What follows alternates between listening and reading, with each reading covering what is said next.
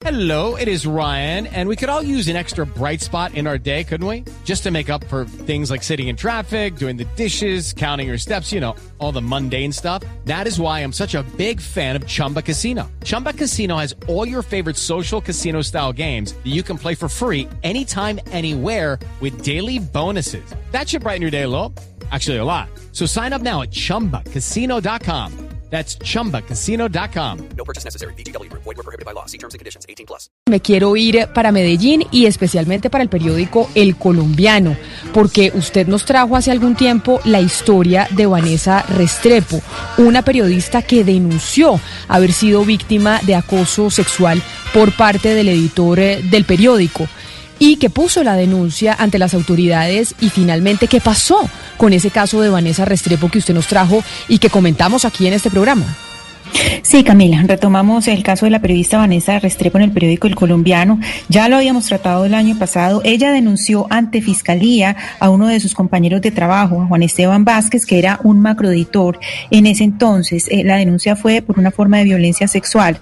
Pues resulta que esta periodista, Camila, consideró que las acciones que emprendió el periódico, pues una vez se conoció la denuncia de ella ante la misma empresa y ante la Fiscalía, consideró que el periódico eh, no tomó acciones suficientes y por eso ella pues tuvo dos determinaciones. Pues en primer lugar, eh, como usted dice, pues renunció a la empresa y en segundo lugar interpuso una acción de tutela para proteger sus derechos a la igualdad, a la no discriminación y a vivir una vida libre de violencias. Y precisamente ella nos acompaña en este momento. Vanessa Restrepo, buenos días y bienvenida a Mañanas Blue.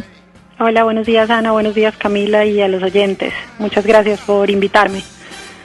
Vanessa, ¿por qué consideró que la empresa no hizo lo suficiente en el tratamiento, en la forma de abordar eh, su caso?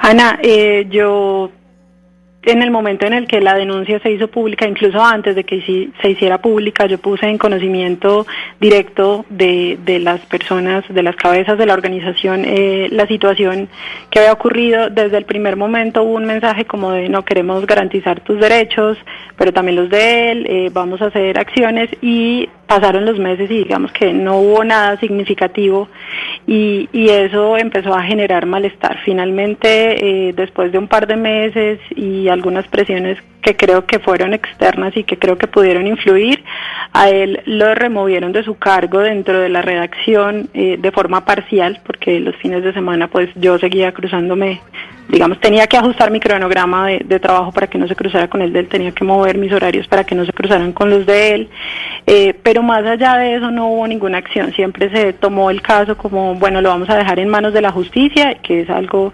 completamente respetable, pero en ese momento en el que el caso se divulgó, nosotros también pedimos... Eh, se, nos reunimos muchas personas de la redacción, casi 80 personas firmamos una carta donde le decíamos al periódico, venga, algo bueno tiene que salir de esto, pongámonos las pilas, creemos juntos un protocolo de prevención de casos de acoso y abuso sexual, porque no lo tenemos a pesar de que la compañía insistía en que sí, hagamos algunas capacitaciones en temas de género, eh, hablemos de este tema, hagamos un especial, el especial que se pidió salió hace, hace muy pocas semanas, eh, yo no tenía ni idea, solamente me enteré de él pues cuando salió al aire, no, no fue muy participativo.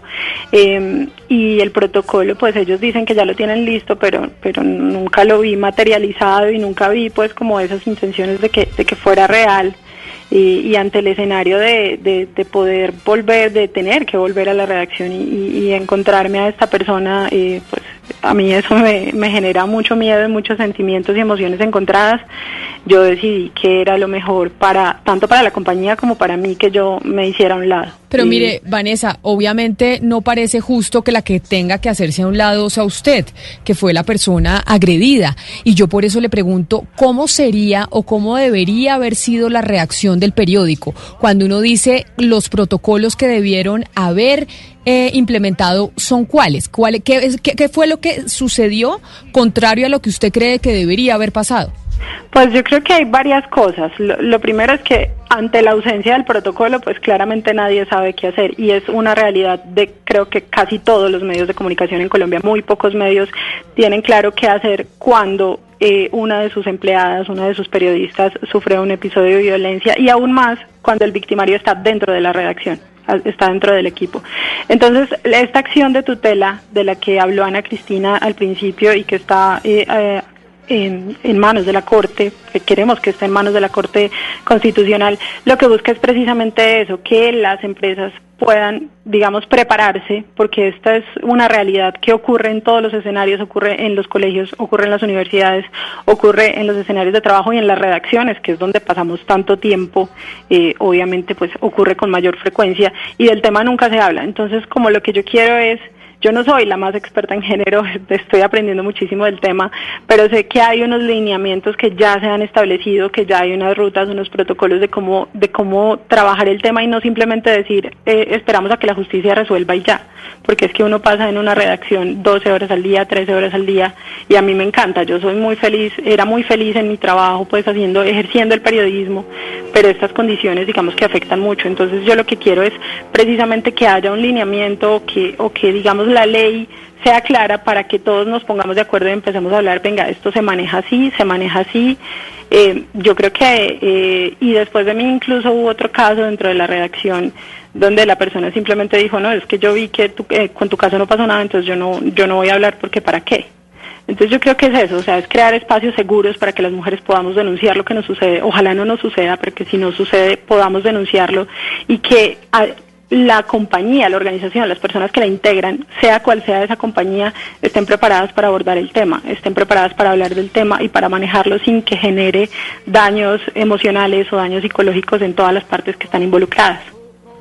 Vanessa, ¿usted interpuso alguna denuncia penal y si sí, en qué va este proceso? Sí, Ana, eh, se interpuso una denuncia ya en más o menos creo que fue en febrero, eh, se hizo la audiencia de imputación eh, este señor ya está imputado formalmente ante la justicia y vamos para la siguiente etapa del proceso que era la acusación, pero pues por la pandemia todo esto está un poco suspendido, un poco lento. Eh, Vanessa, hablemos un poco de, la reestructuración que tuvo el periódico y que eso es parte de uno de los motivos de su renuncia, porque usted dice que en esa nueva estructura, pues a esa persona eh, que fue el agresor le dan eh, un, pues un cargo, es decir, no no permanece como no hay ningún tipo de, de sanción. ¿Qué pasó con esa reestructuración en el periódico? Pues Ana, yo soy muy clara y, se lo dije a la directora cuando me fui, yo siento y es mi opinión personal que hay una protección hacia él por su cercanía con personas de la organización como la editora general. Eh, en ese orden de ideas, eh, yo no tengo muy claro el nuevo esquema que va a tener el periódico, que por cierto no se ha implementado, pero sí sé que él está en una posición donde no sé si vaya a tener relación con la redacción, pero digamos que sí es... Eh, una promoción en cierta forma eh, respecto a lo que hacía antes. Entonces yo lo tomé como un premio y sinceramente, y esta es una opinión muy personal, eh, yo me sentí un poco como relegada, sentí que, que había una protección hacia él y, que conmigo digamos que las cosas eran distintas. No porque me tuvieran que promover, yo nuevamente soy muy feliz siendo reportera. Eh, pero sí siento que había como mucha más protección hacia él que hacia la que debían tener eh, conmigo en el caso. Vanessa, ¿qué le dijo a usted el eh, periódico y las directivas del periódico cuando usted presenta esta renuncia de la que estamos hablando, cuando presenta esta carta que Ana Cristina nos, nos trajo a la mesa de trabajo? ¿Qué le responden? La renuncia fue muy cordial con la mayoría de las personas de, de la compañía. Yo tengo muy buenas relaciones. Eh, la, la directora me reiteró de manera privada, yo de manera privada le expuse mis razones y de manera privada ella me dio las suyas. Eh, y respecto al caso específico de Juan Esteban, su posición es la misma y es que ella espera y acata lo que decida la justicia, pero pues nuevamente mientras tanto yo pienso que deberíamos estar tomando otro tipo de acciones que yo no las vi hasta el momento de mi salida. ¿Y ahora usted qué se va a dedicar? ¿Y sabe por qué se lo pregunto? Porque acá nosotros hemos tenido varias mujeres que han sido víctimas de acoso sexual y que se han atrevido a denunciar y son muy valientes. Y muchas de las que no se atreven a denunciar con nombre propio, como si lo usó usted, no lo hacen porque dicen después va a ser muy difícil que yo pueda conseguir trabajo, porque entonces eh, nos estigmatizan diciendo que somos las complicadas. Llego donde un jefe y me dicen, ay, pero no me vas a denunciar a mí. ¿A qué se va a dedicar, Vanessa? Ese es, es un punto muy claro y fue una de las, de las razones, digamos, que, que más pensé al momento de denunciar. Es como mi nombre va a quedar ligado eternamente a este caso y claramente no. Yo, yo lo que quiero y las razones por las que yo alcé la voz hace un año que, que hice la denuncia y que la vuelvo a alzar ahora que, que me voy de la redacción y, y esta persona se queda allá es yo quiero que estos casos no se repitan, que ninguna otra mujer en el ejercicio periodístico, ni con sus compañeros, ni con sus fuentes, ni con sus jefes, ni con nadie tenga que pasar por un episodio tan difícil.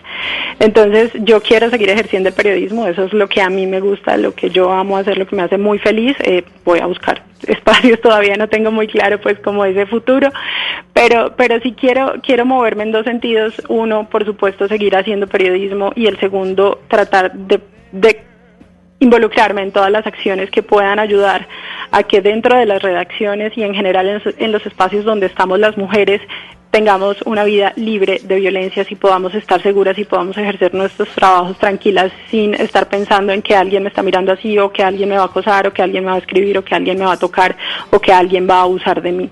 Eso es claro y yo creo que es algo que yo espero que todo este caso, digamos, más allá de, de lo específico con la compañía o, lo que pasó, digamos que siente una, una, una base, permita construir una base para que empecemos a hablar del tema, porque lo que no se nombra no existe, y empecemos a buscar soluciones, porque es que la misma Corte Constitucional ya lo ha dicho varias veces en la sentencia T878 dijo, la violencia contra las mujeres es un problema social que exige profundos cambios en los, en los ámbitos educativo, social, jurídico, policial, laboral, y esos cambios van muy lentos, muy, muy lentos. Y cada vez nosotras estamos en más espacios laborales, cada vez nosotras estamos más expuestas, entonces yo creo que tenemos que unirnos como sociedad, las universidades, las empresas, las ONGs, el gobierno, todos alrededor de este tema para que las mujeres podamos seguir aportándole a la sociedad, pero estar seguras y estar tranquilas.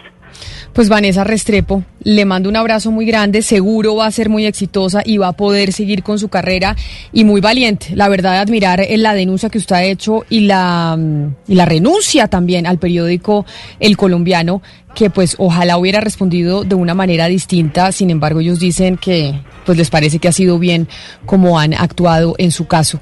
Le mando un abrazo, feliz mañana y gracias por habernos atendido. Muchas gracias a ustedes, un feliz día. Hello, it is Ryan, and I was on a flight the other day playing one of my favorite social spin slot games on chumbacasino.com. I looked over the person sitting next to me, and you know what they were doing? They were also playing Chumba Casino. Coincidence? I think not. Everybody's loving having fun with it. Chumba Casino is home to hundreds of casino style games that you can play for free anytime, anywhere, even at 30,000 feet. So sign up now at chumbacasino.com to claim your free welcome bonus. That's chumbacasino.com and live the Chumba life. No purchase necessary. VGW. Void prohibited by law. See terms and conditions. 18 plus.